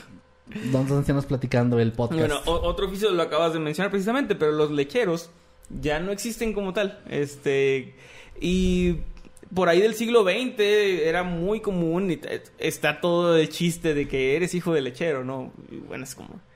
En teoría, bueno, entonces... entonces... Lo que pasaba es que estas personas pues iban, tenían tratos directos y era algo muy chido porque eran como con granjas, o sea, era, era leche fresca, digamos, que no, no era procesada. Deja de estarme albureando con tu mente. No te estoy haciendo, nada, güey. Y eh, esas personas pues llegaban y era era retornable el envase, o sea, era un, un De vidrio. envase de vidrio. A mí no me tocó ver eso, mis papás me han contado que sí era como común, No, pero a mí ya, ya no me tocó ver como que ese oficio. Pero tú dejabas eh, afuera de tu casa así como tus dos botellitas vacías y ya el, el lechero lo, lo, ¿Las llenaba? la- las llenaba. No, este, pues te la, te la reponía con otra, supongo que le dejabas el pago, no sé cómo funcionaría. No o, si, o si era, o si iba como que cada semana como que a cobrar, No, no, sé. creo que le hicieras transferencia ni nada. No, lo dudo mucho. Este, pero pues bueno, es un oficio también que ya desapareció y que era muy común aquí en, en México, por lo que sé. Y este desapareció principalmente pues por las grandes industrias, que es como, pues ya, ya todo el mundo va a la tienda y, y O encuentra pasa leche. el camión si quieres. Sí, ya, ya es muy común. Ahorita el camión que pasa y me deja el garrafón de agua también trae las six packs de, sí, de leche. no, entonces- y si tú quieres, este, pues la leche de granja así fresca y todo eso, la puedes conseguir, es mucho más cara, pero tienes que ir directamente ahí. Sí, qué, cosa- qué- qué curioso que lo que antes era barato, Ajá. ahorita se volvió mamador y difícil de conseguir y caro. Sí. Gracias, pinches mamadores. Todo Así lo es. orgánico y así antes era lo barato y eres caro. Es cierto, sí, porque es, es orgánico y porque es bueno. Sí. Eh, Mi pinche, ahora, mi pinche 12 de huevos con un, con este, una caja verde sale más cara, unas por, por, de puros huevos de que, ah, gallinas que no fueron maltratadas. Y, ay, No, pero esa parte como que... Sí, como güey. si fuera un logro Sí. no maltratar animales, ¿no? Te juro que este cerdito que te Si no, no eh, fue pateado. Ah, bueno. Sí, así es. Esto lo tejió una persona a la que no golpeé. Ah, qué, Claro, qué chingón. Qué buena persona eres. toma más dinero por eso. Sí. Pero bueno, ya eh, continuando con esto, el, el quinto oficio o, o trabajo es el desollinador. Perdón. Ajá. Perdón. ¿Dijeron algo? Es que leí- ¿Leíste algo? Mira, no voy a decir quién porque para no ser culero, pero alguien puso, a mí, a mí sí me tocó el lechero. Vamos. ok, ¿no está bien? Ya, ya, ya. Continuamos, continuamos. perdón. El desollinador, que si ustedes vieron Mary Poppins y no se aburrieron, no son yo. Este. Pero ahí en Mary Poppins salen lo- los limpiachimeneas o desollinadores, que básicamente tenían esta como. Oye, o si son pobres y nunca tuvieron chimenea como yo. Bueno, también, yo tampoco. es muy gringo. No, pero lo, lo que digo es que probablemente ahí los vieron. Ah, o sí, sea, sí, sí. En, en Mary Poppins salen unos personajes que como solo vi Mary Poppins una vez y me aburrí mucho, este pues no sé cómo se llaman, pero eran eran personas que se encargaban de quitar el hollín, de limpiar las, las chimeneas, de dejarlas como, o sea, sin obstrucciones ni nada, para que pudieran pues utilizarse de manera correcta. Este trabajo pues existió durante cientos de años. O sea, eso es algo que también quiero... Estás leyendo comentarios, ¿verdad? Perdón, sí, perdón, perdón. Están muy buenos, güey. ¿Qué quieres que te diga? ¿Cómo se llaman esas personas? Desollinadores. Y dicen a Doofenshmirtz le gusta esto. De, de, desollinador. es cierto. Pero están muy buenos, perdóname.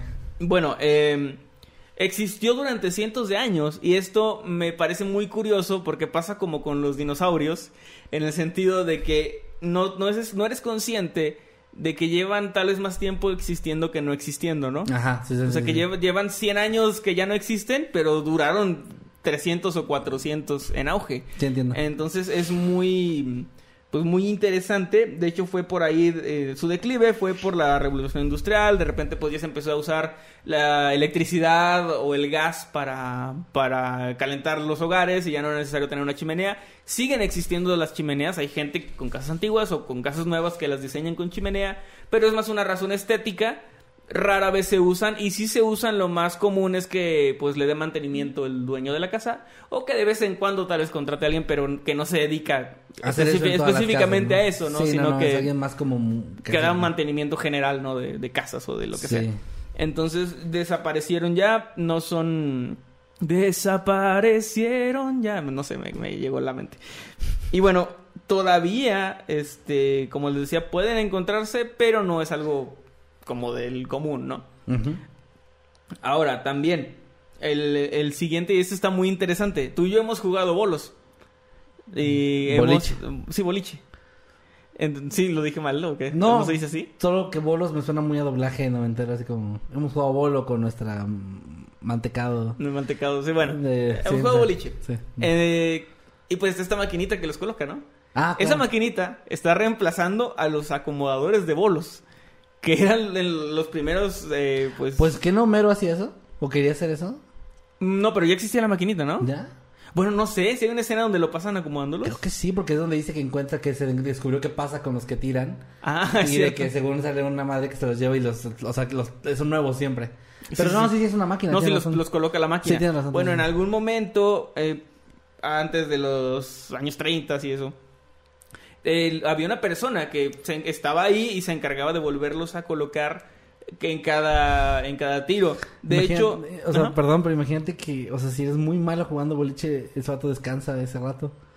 pues sí, ¿De es cierto. que lo mandas canal, de canal? y- Bueno, supongo que había un, no creo que hubiera uno por canal o por, no Ah, por mesa. Supongo que era tal vez dos o tres para varias, Nah, pues, para varias mesas. Era un chiste, güey. De estar Gracias pendiente. por matar mi chiste. No entendí que fueron chistes que no fue gracioso. No, no, no tiene que ser gracioso si solo puedo decir así cualquier pendeja decir, "Eh, es un chiste. Pues me estoy basando en mis fuentes de Twitter. Ah, bueno, ok, sí, está bien. Eh, el colocador de bolos, no, ya, perdón. No, sí continúa, sí continúa. Bueno, eh, este trabajo sí tiene una fecha así como muy marcada de cuando terminó, Ah, que fue ok. 1936 cuando se inventó pues la máquina que, que acomoda hasta ahora este estos estos los bolos del boliche, así ya, que ya, ya. esto los pinos del del boliche y pues ahí desapareció para siempre, para no volver jamás. Nah, eso está bien. Pues sí, era un trabajo, o sea, es algo que sonaba, sonaba sencillo, pero supongo que los ponen a hacer otras cosas. O que era un empleado del boliche en general que pues también Era hacía parte eso, ¿no? de, ajá. Y bueno, ahora, este es muy interesante porque es- estos tres que voy a... Perdón, hay tres aquí que voy a mencionar que van como muy de la mano. Uno es el aldabonero o despertador humano. Porque, como dije, antes no existían los despertadores, no existía, o sea, los despertadores eh, mecánicos, no puedes decirle a Alexa que te despertara a tal hora. No, no se activó. Este, no podías llamar como yo a esta Sí, línea que te, que antes te eso. marcaba. No, no, O no. sea, Estamos hubo- hablando del siglo Hubo XIX. uno que reemplazó a otro y que ahora ya no existe. Eso está muy Exactamente. Estamos hablando del siglo XIX, donde esta, eh, esta persona estaba por las calles, tú lo contratabas para que a tal hora fuera a lanzar piedritas a tu ventana o a tocar con una vara. Es lo que te iba a decir con un palo. Yo Ajá. no me sabía esa. Si con un palo tocaban la ventana y te despertabas y ya, muchas gracias. ¿Habrá muerto alguien así por eso? Le, le aventaron un ladrillo así, ¿no? Como, como, como ahora con un despertador que lo, que lo destruyes por el coraje de despertarte. Tal vez le pasó. disparas, cargas tu arma así. Yo creo que sí pudo haber pasado, ¿eh? Alguien que tuviera muy mal genio al despertar. Pero tú lo contrataste, güey. o Pues sea. sí, pero tú también programaste tu despertador cuando le mientas la madre y, y le dices que lo, lo programas para otra media hora. Buen punto. O sea, sí, es que te tienes que despertar, no es que quieras. Pero bueno, eh, ellos además de, de esto, también se encargaban de, de repente de ser una especie de velador, o sea, de estar como cuidando... También había Eh. unos que hacían, no sé si los mismos, que Ajá. pasaban a gritar la hora, ¿no? Ah, bueno, a eso voy, a eso voy. Ah, perdón, perdón. Entre sus funciones, pues estaba precisamente esto, el de, el de decir la, la hora que era, el de vigilar la, la calle, o sea, saber qué es lo que estaba pasando por ahí. Y hay otros que voy a mencionar que, tiene, que comparten ciertas funciones y sin embargo eran oficios diferentes, lo que me parece un poco curioso, aunque puede ser también algo geográfico, o sea, como que dependiendo del país a lo mejor había diferentes. Pues sí. Porque también estaba el pregonero. Que el pregonero no tiene tanto que ver con. con el. ¿Cómo dije que se llamaba? Aldabone- aldabonero o el despertador. Pero había una función ahí también de, de- de funcionar como un. como un medio humano, digamos, que ahora pues no, no se utiliza para nada. Porque el pregonero básicamente se encargaba de gritar las noticias importantes. O sea, cuando O tú no de puedes levantarte cuando- y ver las tendencias en Twitter, Son, es el mismo güey que también con una campana avisaban cuando venían los enemigos, ¿no? Sí, Es el también. mismo Sí, tipo, sí, ¿no? sí, El sea- porque lo he visto también en cosas de ficción así donde lo mencionan. De, de manera tradicional se colocaban en una esquina y comenzaban a gritar las noticias, lo que había pasado, contar algún hecho, pues, el, el rey acaba de ser asesinado y así, no sé, como esas, esas cosas Oh, no. que pasaban. Bueno, supongo que si alguna vez gritaron eso. Y, y básicamente se, se encargaban de eso. También se encargaban de dar como, o sea, por ejemplo, cosas del clima y así, como muy rudimentarias, porque tampoco podían predecir tal cual el clima, pero sí era, era algo Está así. lloviendo. Está lloviendo ahora. Ah, gracias. No, pero decían así como ciertas cosas. Todo esto, po- por supuesto, previo a, a la radio, previo a la televisión, previo incluso a la imprenta y los periódicos.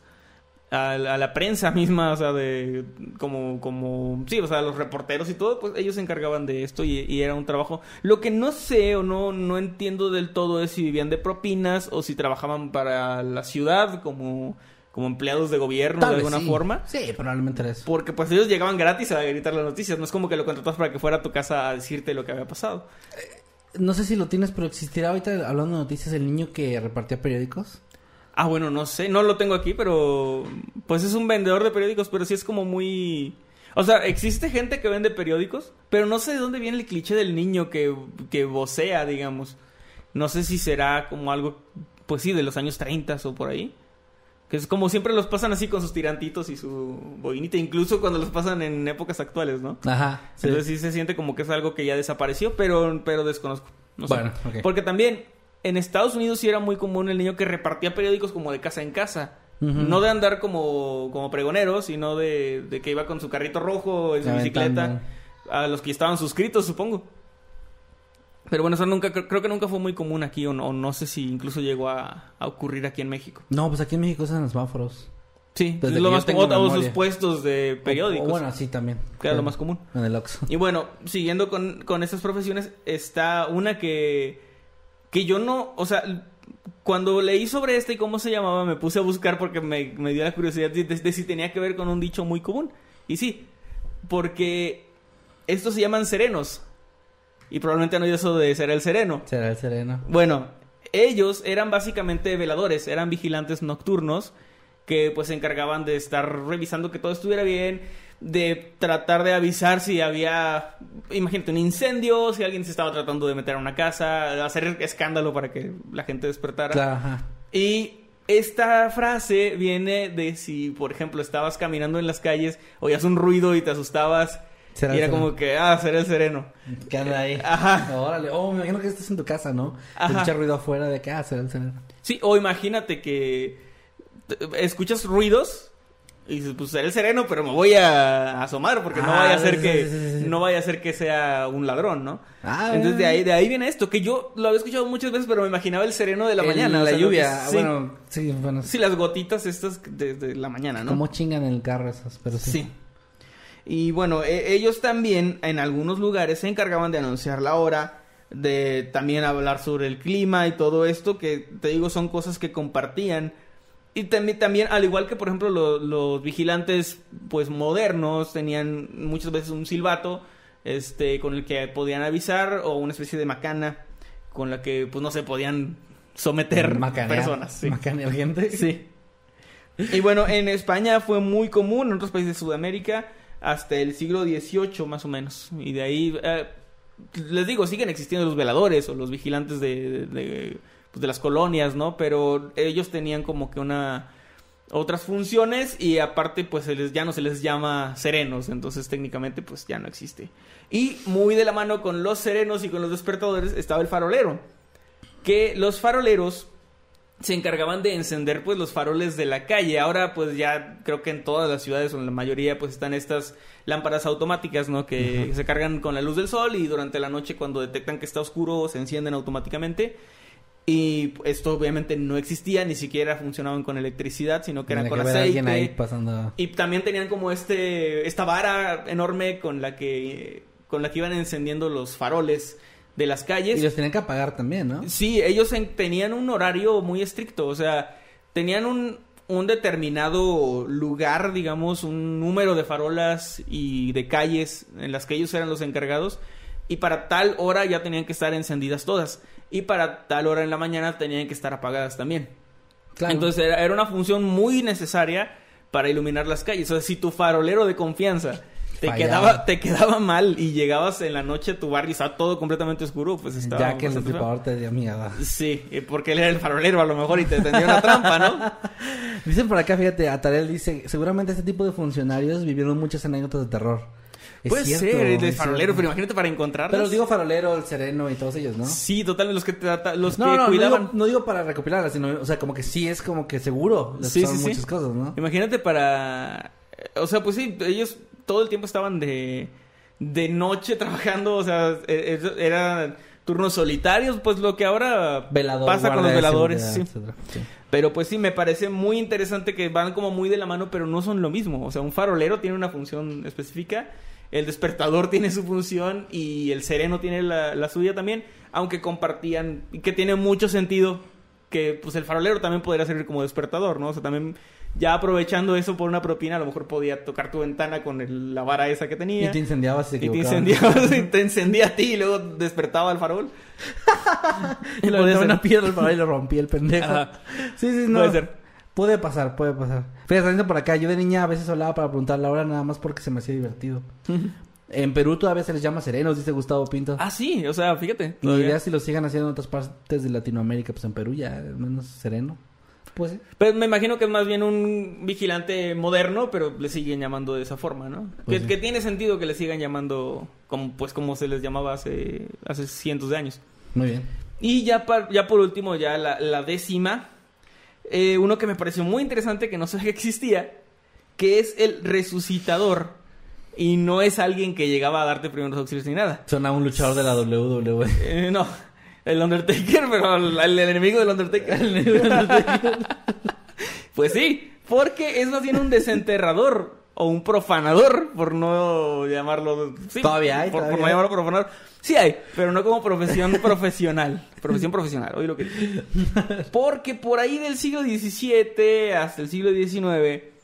eh, la medicina estaba avanzando, los estudiantes de medicina necesitaban cuerpos humanos para diseccionar y un negocio muy redituable era ir a robar tumbas, a sacar los cuerpos y venderlos por una buena cantidad pues a las universidades No que los compraban. Pero Y- pues este pedo es ilegal, estamos hablando de una profesión ilegal. Pues no lo fue durante el siglo XVIII hasta el siglo XIX. Wow. Donde era una profesión muy común, o sea, era algo que la gente hacía por dinero. Necesitas dinero, pues acaban de enterrar a Doña Marta, déjame ver cuánto me dan por ella ahí en, en la UNAM. Este, entonces, Guau. era algo que pasaba. Y este oficio, o sea, ya, ya que les estoy diciendo cómo, cómo desaparecieron o cómo fueron desapareciendo, este, o evolucionando en el caso de los faroleros y de, bueno, el farolero sí desapareció, el caso del sereno, este, Sí, sí. el- y así, cómo fueron reemplazados. En este caso, no se tiene una certeza de cómo esta ocupación terminó, pero lo más probable es que haya sido por razones éticas y legales. O sea, el gobierno, como siempre, fregando al pequeño empresario. Chica tu madre. Los cayó el SAT. sí. A ver, o sea, más bien, este es de esas Al pequeño que- emprendedor. Digamos que es de esas que desaparecieron Porque estaban de del la ojo verga. público. Sí, claro. O sea, a ver, vaya. Sí, sí, sí. O sea, nada más no es- Desaparición de la legalidad, Sí. de la formalidad. Sí, es como que hace 500 años ser mafioso eh, era una profesión normal y ahorita pues ya no hay mafiosos, ¿no? No, ya no se puede porque en, en contra del pequeño empresario. sí, este, sí, sí, sí.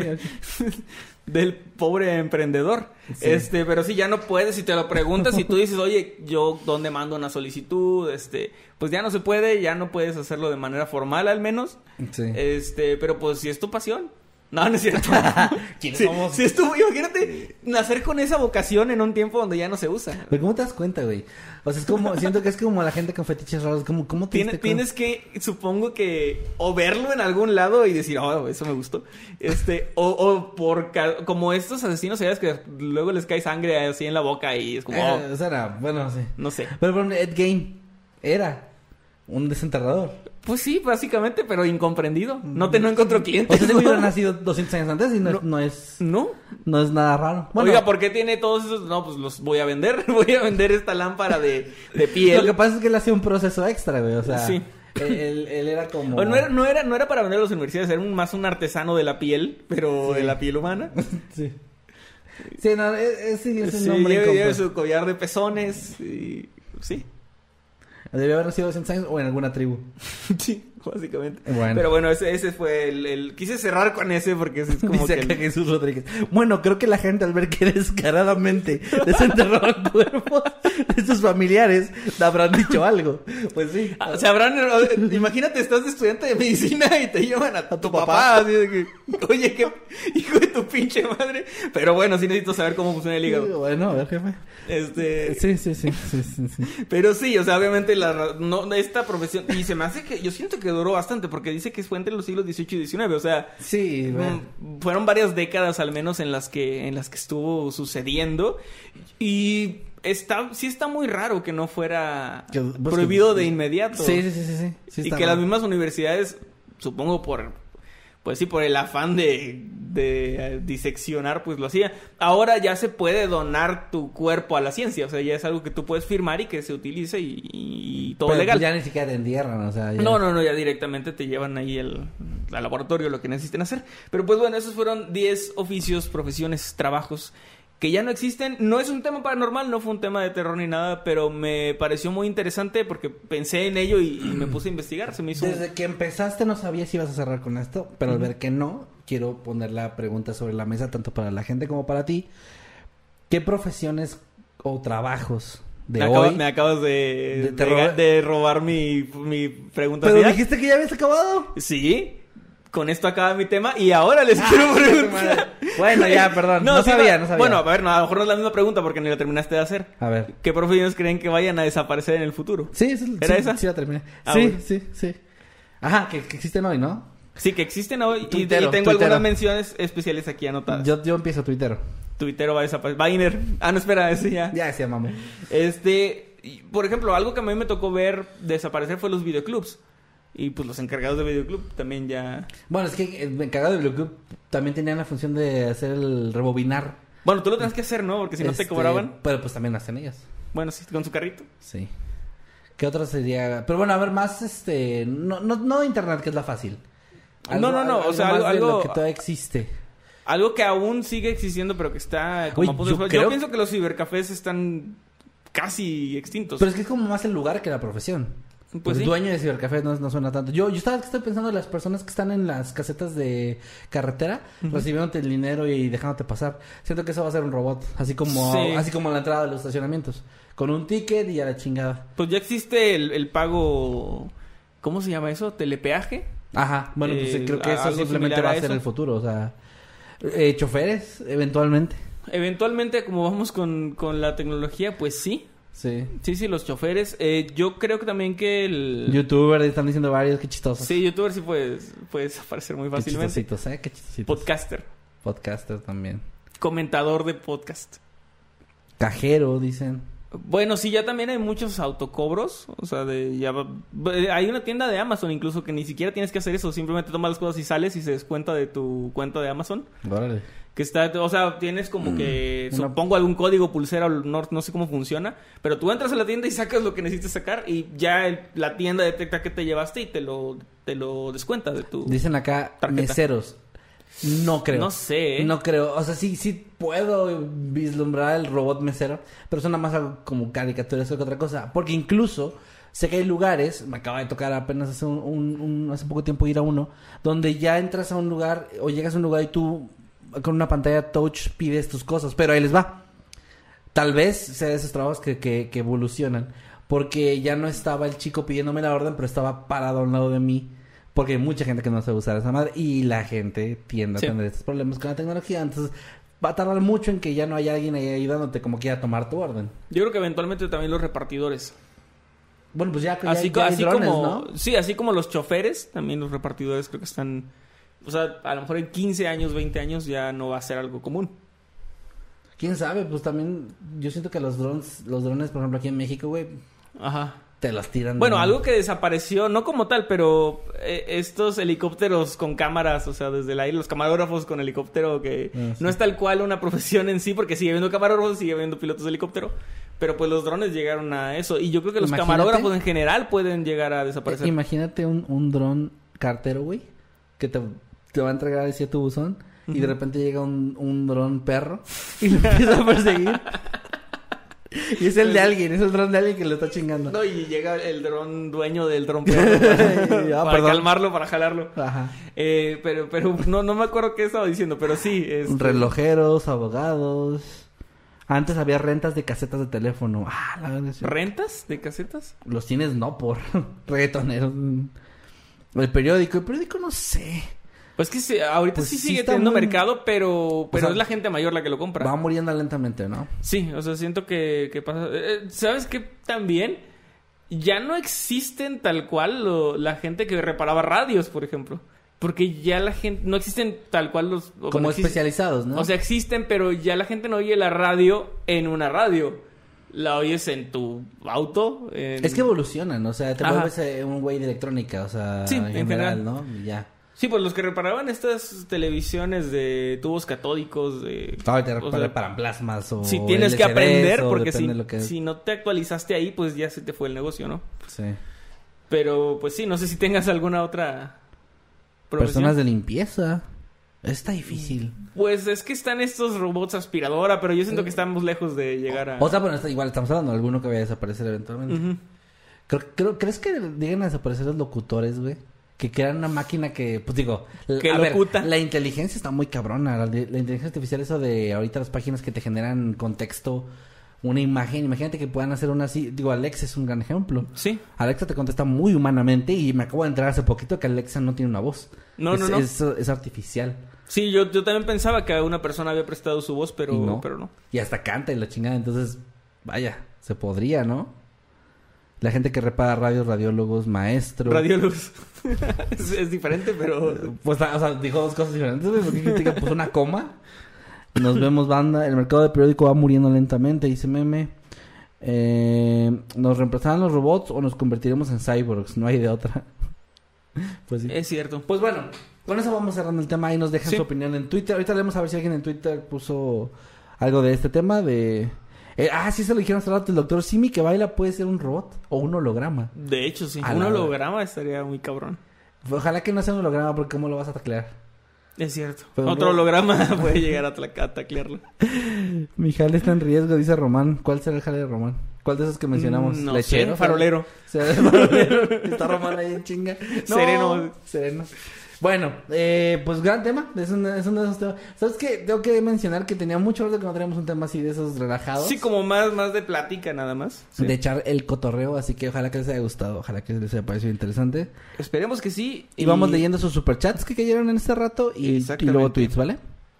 Muy bien, déjame, me pongo al día con los superchats.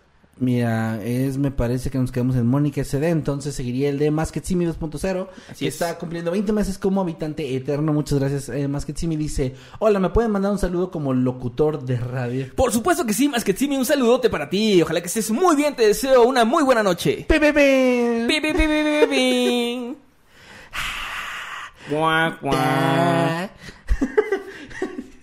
No, un saludote para Digo todos los de radio. Digo un chiste bien culero y luego...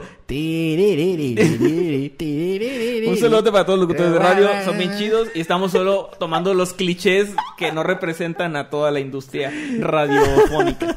Saludos a... Bueno, sí le mandaste saludos a Masketsimi, ¿o nada más Sí, sí, dijiste? saludotes, Ah, ah, bueno. Y de nuevo, Mónica CD nos manda tres pesitos. Muchas gracias, Mónica. Un abrazo. Muchas, muchas gracias. Gracias. Dice Wanda, o sea que se puede pedir saludos con voz de Elmo. Pues sí Mm, podrían. pero no La me otra- sale la voz de otra- Elmo. No, y la otra vez nos pidieron, creo que Gemiro, no sé qué, y no lo hicimos. No. O sea, vaya, también tenemos... Tenemos límites. Todavía tenemos dignidad, un poco, pero todavía tenemos. Eh, Mónica SD, por cierto, no nos había dejado mensaje en el anterior superchat, pero aquí nos lo pone por separado. Dice, le pueden enviar un saludo con voz de narrador a mi hija, eh, Jazmín Valeria. No sé si es Jazmín o Yasmín, porque a veces se escribe también, pero espero que sea Jazmín. Ok. Valeria, eh, mandé superchat, pero no me deja escribir eso. Eh, ah, solo ahí- hace el cobro. Solo para dato, para los que sepan, no sepan.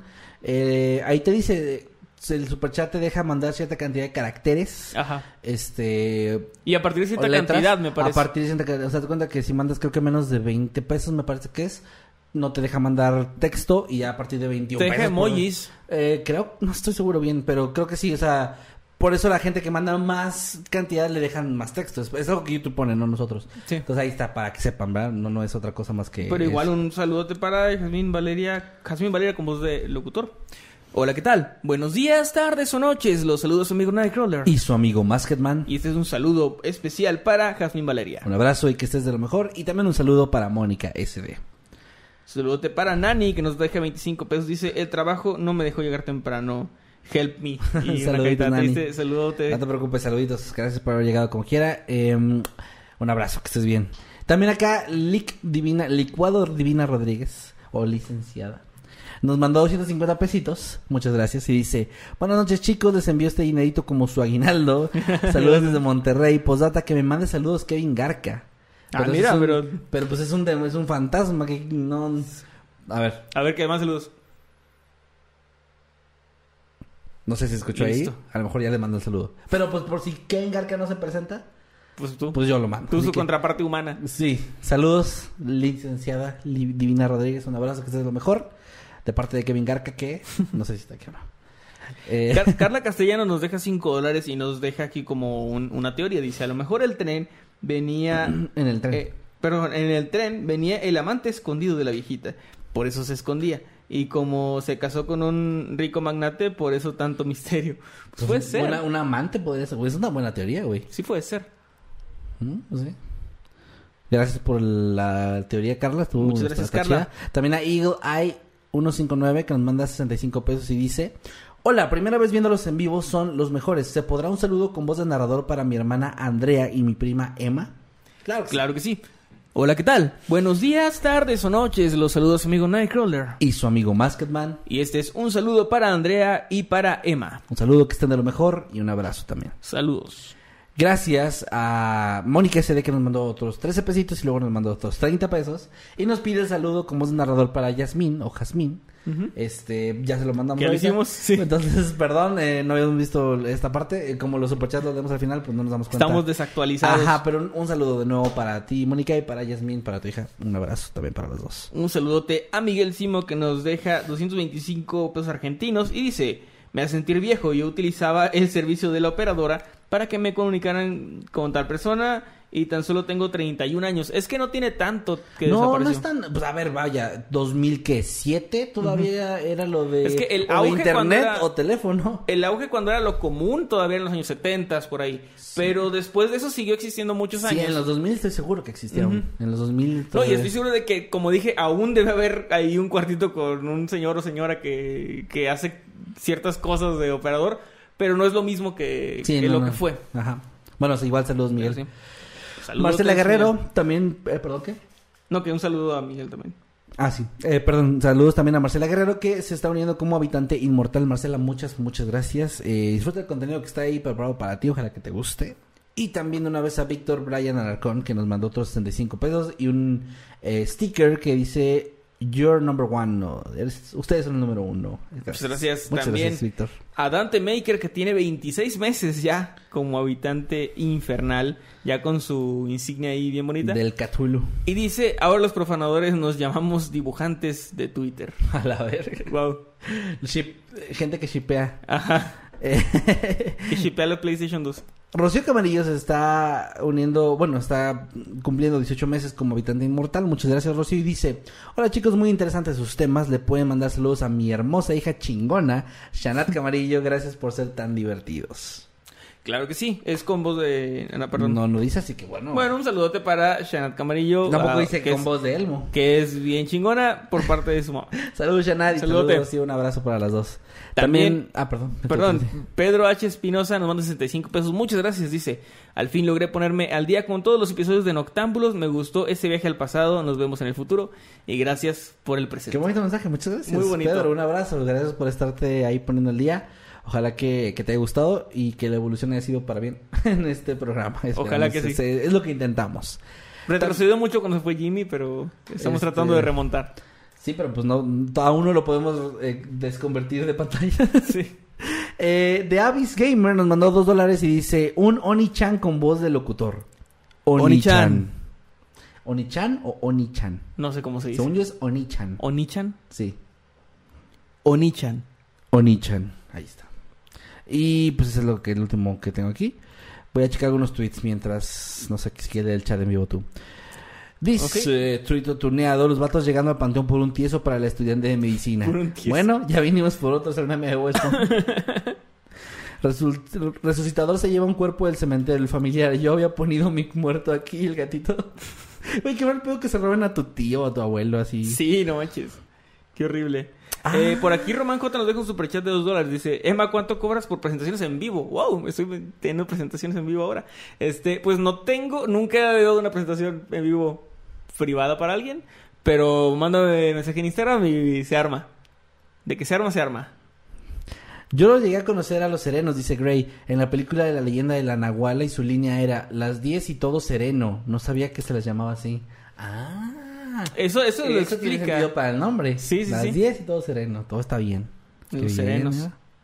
También dice acá eh, Nanisauria, Nani. Hashtag Tombolos Podcast dice pregonero be like. Bueno, y está una imagen de una película de Tim Burton, pero no sé cuál es. Creo que es el cadáver de la novia con un pregonero diciendo... En otras noticias, los muertos caminan en la tierra, ¿no? O sea, es parte de la película, pero Ok. estaban ahí con su campanita dando no- las noticias. O, sí, es una campana, creo. Eh, Gracias a, a Alida-17 que dice, este es el mejor canal de terror que he conocido, son los únicos videos que me han que me dan miedo, soy su fan número uno. Muchas gracias. Gracias, muchas gracias. También acá Koala Tierno en Twitter dice hashtag Noctámbulos Podcast. Yo opino del primer caso que también pudo haber sido un problema en las vías. Lo de los niños pudieron ser huérfanos o su pariente pudo haber muerto en el accidente.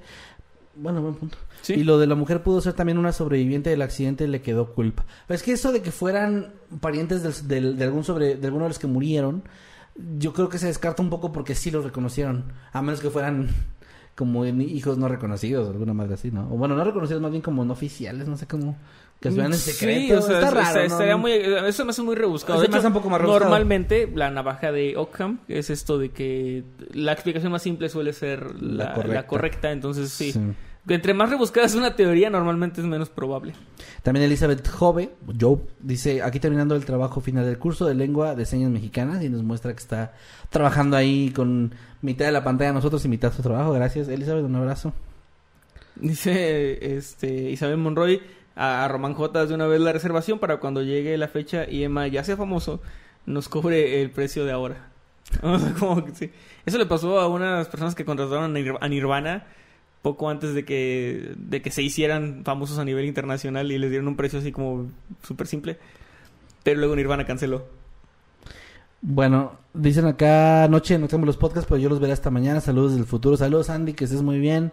La verdad me gusta la teoría del señor Emanuel. Todo el drama es digno de una novela, dice María Ortiz de la teoría de mi caso. Eh, saludos desde Panamá. Me pueden mandar un saludo. Ahí había Zuleimi, ya lo habíamos leído eso. Sí, sí. Yo aún uso correo y también me llegan paquetes y cartas por ahí. Y el cartero de mi colonia pasa en bicicleta o moto. E incluso aún toca su silbato. Igual siempre le doy una lana el día del cartero y en Navidad, dice Shaman. Wow, qué chido. No, yo tiene mucho tiempo, años que no, pues que no veo yo a un cartero como Ya tal. sé, sí, yo también estoy igual que tú. Mandaron más, ¿no? Ah, ya habíamos leído ese el de Román. No, pues ya, este, no sé si vayas a leer. Un último, Andrea García dice, hashtag notamos los podcasts. Hola, saludos desde Colombia. Saludos hasta Colombia. Saludote. Podrían enviar un saludo a toda la audiencia con voz de narrador, pero en idioma de perro. Wow, wow. Posata, veo el podcast mientras trabajo. No sé si esto va a ser clip o algo, pero a ver. Estaré bien verga, güey. Guau, guau, guau, guau, guau, guau, guau. Guau, guau, guau, guau, guau, guau. Guau, guau, guau, guau. No, no, no, no, Guau, guau, guau, guau, guau, guau. guau, guau, guau, guau. Wow. ¿Qué, verga es el- qué es este programa, güey? ¿Qué es- No sé, ¿En qué no sé en qué, convertido? en qué- en qué hemos llegado. Y este fue un. O sea, ni- ni- y la persona que está llegando ahorita, ah, mira, un, un podcast de terror y de misterio, vamos a ver, qué tal. Nunca les dé la oportunidad a esos pendejos. Vamos a ver la oportunidad hoy. Es que siempre pienso que son puras estupideces, déjame entrar. ¿Sabes qué es lo peor, güey? Que fue un tweet. Ni siquiera nos pagaron por humillarnos como nos Oye, es cierto, ¿qué onda? No, a partir de ahora puro superchat para hacer esas cosas. Gracias por ser tan geniales y me alegran el día, dice Alison Ramírez. Saludos, Muchas gracias, Alison. Un saludote. Nos manda un superchat. Y con eso nos despedimos antes de que terminemos, no sé, bailando este desnudos aquí frente a todos. Sí, no, Vamos no. a despedirnos. Me parece que fue un gran programa. Yo Muy buenos temas. Recuerden que nos pueden seguir ahí en las redes sociales. ¿Cómo te encontramos? A mí me encuentran como arroba Kevin Maskedman en todos lados, incluyendo Twitch, que eh, no estuve muy activo estos días por mi viaje, pero ya voy a regresar mañana a transmisiones al horario normal, que es sábados y martes. Ahí ¿Y me encuentran en todos lados como arroba Emanuel-Night, como Emanuel Morales en Spotify. Y quiero mandarle un saludo al buen Mario Videgaray, que hoy, Saludos, hoy, se- Mario. hoy se publicó un capítulo de Sell Out, el podcast de Negro Pasión, donde lo entrevistaron y menciona mi proyecto musical y menciona Mundo Creepy. Así que pues un saludo a Mario, gracias por eso. ¿Por qué? ¿Qué tiene que ver Mundo Creepy? Todavía no, no hemos... Hemos estado trabajando hace tiempo en algo que aún Pero no sabe. no es no va a ser revelado, pero muy pronto, muy pronto. Están pendientes del canal porque los que ya lleven años siguiéndonos saben que cada cierto tiempo pasa algo en el canal. Sí. Eso es lo que va a pasar. Hay algo que, que de hecho no, no lo dijo, así que está bien. No, no, no, estoy- así Sí, nomás. sí. Muy bien, pues un saludote eh, ahí para, para el buen Mario Videgaray. También eh, recuerden que nos pueden, pueden estar al pendiente de los grupos en Facebook, Noctámbulos Podcast, para ver pues, de lo que se habló hoy, los memes y seguro ya andan por ahí. También los habitantes de Mundo Creepy, nuestro grupo oficial de Mundo Creepy como tal. Y Escuadrón Subnormal, que también pueden unirse por ahí en Facebook. Un saludo a nuestros moderadores que estuvieron por ahí, al buen Meme Parreño que estuvo al pendiente de los superchats, a toda la gente de Twitter, todos los de YouTube, los de Spotify, Amazon y, todos los que nos escuchan. Un saludo, nos vemos la próxima semana, que ya va a ser el final de temporada la próxima o no. No sé, todavía no, creo que no. Nos, a- les avisamos. Ya veremos, pero bueno, nos vemos como sabemos cuándo nos cada, vamos a tomar vacaciones en Octámbulos. Eso estamos viendo apenas. como cada viernes a las 8, que es noche en Octámbulo. Nos vemos la próxima semana y adiós. Bye. Ay, mi dignidad.